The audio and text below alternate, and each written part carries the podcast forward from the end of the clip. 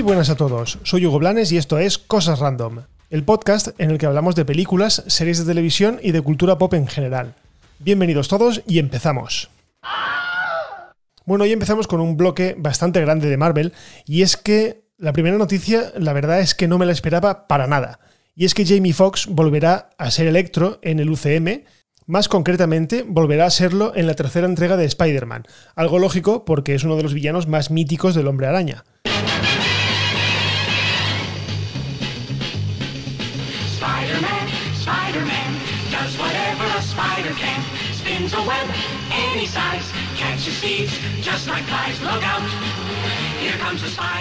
Pero bueno, lo más curioso de todo es que ya interpretó a este personaje en la infame e infumable The Amazing Spider-Man 2, la segunda película de Andrew Garfield como Peter Parker y la responsable de que Sony decidiese cortar de cuajo el reboot del personaje. Bueno, pues resulta que tenemos de vuelta a Electro y con el mismo actor, aunque realmente no sería una vuelta porque las películas de Andrew Garfield eh, no pertenecen al universo cinematográfico de Marvel. Eso sí, desde Sony y Marvel ya se han encargado de confirmar que, que tanto la estética como la personalidad del personaje serán completamente diferentes.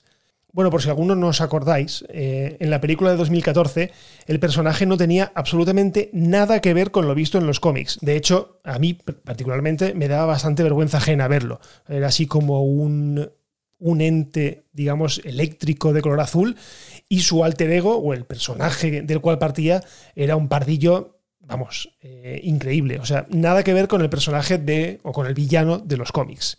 Pero bueno, eh, la presencia de Electro en la tercera parte de Spider-Man, la verdad es que ha disparado dos tipos de rumores. Por un lado, tenemos los que afirman que se dará entrada a los seis siniestros, uno de los grupos de villanos más míticos del universo de los cómics, y que está formado por, entre otros, porque este grupo ha ido variando con el tiempo, está formado por el buitre, al que ya conocemos eh, por la primera parte de Spider-Man y que fue interpretado por Michael Keaton, Misterio, el malo de la segunda parte, Electro, Octopus, el Doctor Octopus, Sandman o el hombre de arena y Craven el cazador. La presencia de este último, de Craven el cazador, ya ha sido más que confirmada. Así que, bueno, la verdad es que los rumores son bastante, eh, digamos, fundados. Por otro lado, también está el rumor de la entrada del multiverso, y es que al tener a Jamie Foxx y también a J.K. Simmons, recordemos que volvía a interpretar en la escena postcréditos de la segunda película a Jonah Jameson, ¿vale? Al, al, director del Daily Bugle, que es el periódico de la ciudad de Nueva York. Parece que se está abriendo la puerta a que aparezcan personajes de anteriores sagas de Spider-Man. Y lo que es más importante, a que los Spider-Mans, a que los propios Spider-Mans de Tobey Maguire y de Andrew Garfield hagan acto de presencia. Algo que para qué negarlo sería absolutamente glorioso. De hecho, los rumores de la presencia de Tobey Maguire son muy muy fuertes, y varias fuentes le sitúan en la película de Doctor Strange y el, multiverso de la locura, una película que junto a WandaVision, digamos que dará inicio a este tipo de coqueteos con los universos paralelos. Algo que tiene mucho sentido teniendo en cuenta que la secuela de Doctor Strange estará dirigida o está dirigida por Sam Raimi, el responsable de la trilogía de películas de Spider-Man protagonizadas por el mismo Tobey Maguire.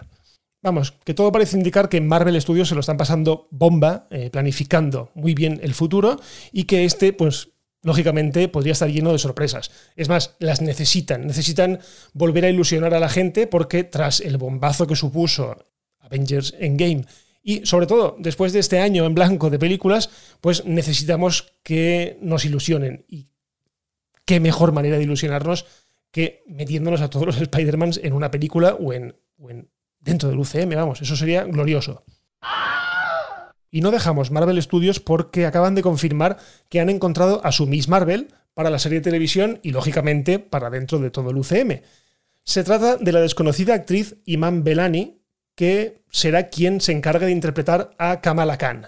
Pero bueno, ¿quién es Miss Marvel? Eh, lo primero es que no hay que confundirlo con la Capitana Marvel, ¿vale? Ahí la verdad es que no estuvieron muy acertados con los nombres. Pero bueno, pese a que en los cómics sí que tuvo este nombre, y, pero bueno, aquí estamos en el universo cinematográfico de Marvel y eso es otra historia.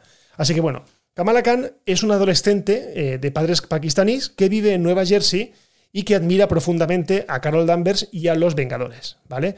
Bueno, cierto día, eh, Khan descubre que tiene genes de los inhumanos y que su cuerpo, bueno, pues tiene habilidades polimórficas, es decir, que es capaz de adoptar diferentes formas, estirarse, hacer más grandes partes de su cuerpo y, bueno, todo eso usarlo para combatir.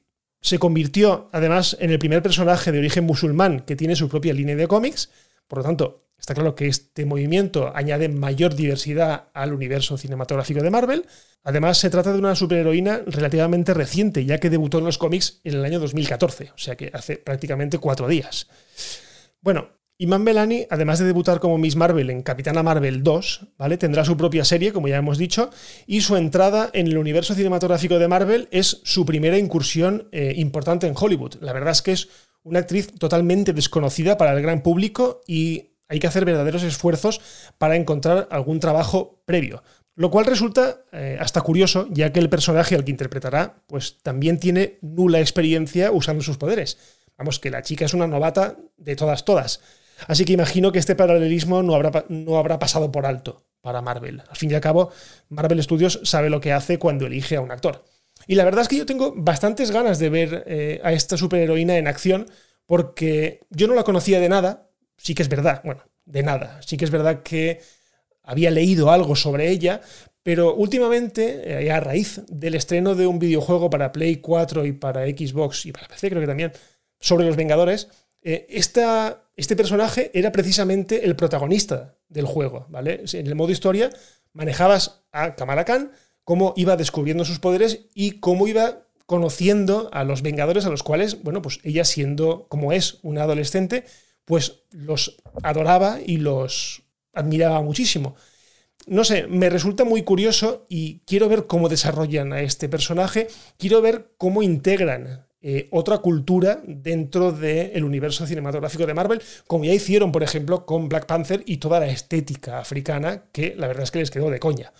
En este caso, es un personaje, digamos, un poco menor, pero que en los cómics la verdad es que está cogiendo una entidad bastante importante y yo imagino que quieren hacer lo mismo dentro del UCM, porque al fin y al cabo, lo que os he dicho antes, eh, Marvel necesita un revulsivo, necesita volver a ilusionar, y en este caso, con la serie de televisión de Miss Marvel y metiéndola también, lógicamente, dentro del UCM, pues todavía más.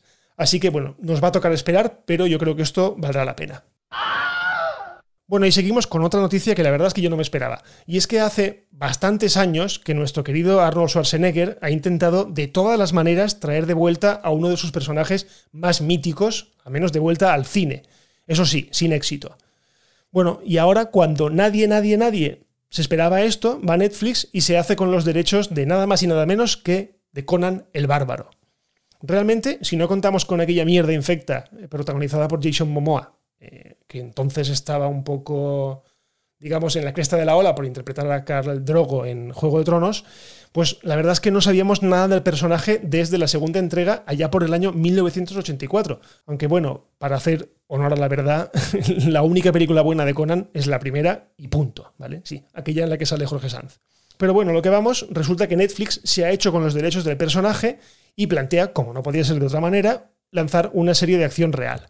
Lo mejor de todo es que el acuerdo entre Netflix y Conan Properties International otorga a la multinacional el poder de desarrollar tanto series como películas, ya sean de imagen real o de animación. Así que por lo que parece, el personaje creado por Robert E. Howard allá por los años 30 tiene cuerda, pero para rato.